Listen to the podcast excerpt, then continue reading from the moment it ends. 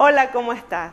Es un privilegio poder saludarte el día de hoy y poder compartir esta palabra que ha venido reflexionando en mi vida. ¿Qué le pedirías al Señor? Muchas veces nos encontramos en situaciones difíciles que no sabemos cómo actuar o qué decisiones correctas debemos hacer. Esto me lleva al rey Salomón cuando le dice, Señor, dame sabiduría e inteligencia. Fue el rey más destacado por su sabiduría. Y esto se encuentra también en Santiago 1.5, cuando dice, si alguno de vosotros tiene falta de sabiduría, pídala a Dios, el cual da a todos abundantemente y sin reproche, y le será dada.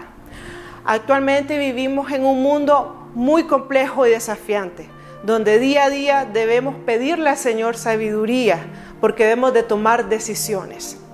Y es aquí donde yo quiero dejarte tres aspectos importantes que nos menciona en este versículo. La primera es la sabiduría en la practicidad. ¿Cómo en la practicidad?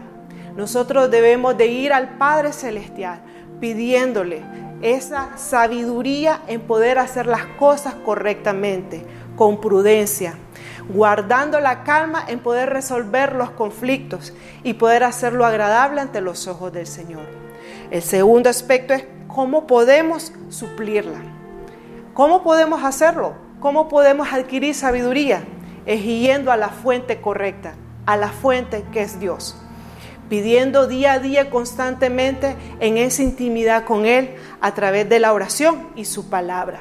Porque a través de su palabra va a ser revelado esos principios bíblicos en nuestra vida para ponerlos en practicidad y poder así lograr cosas significativas o logros o éxitos significativos a través de nuestra vida.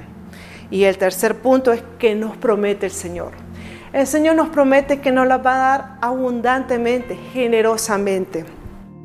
Porque si nosotros vamos hacia Él con fe, creyéndole, Él va a hablar a nuestra vida a través de su palabra. Él va a decir qué hacer, cómo hacer, esperar, tener paciencia o actuar. Hoy te invito, si el día de hoy has reflexionado y dicho, he tomado malas decisiones, es la oportunidad de remediar las cosas y poder hacerlo conforme su voluntad.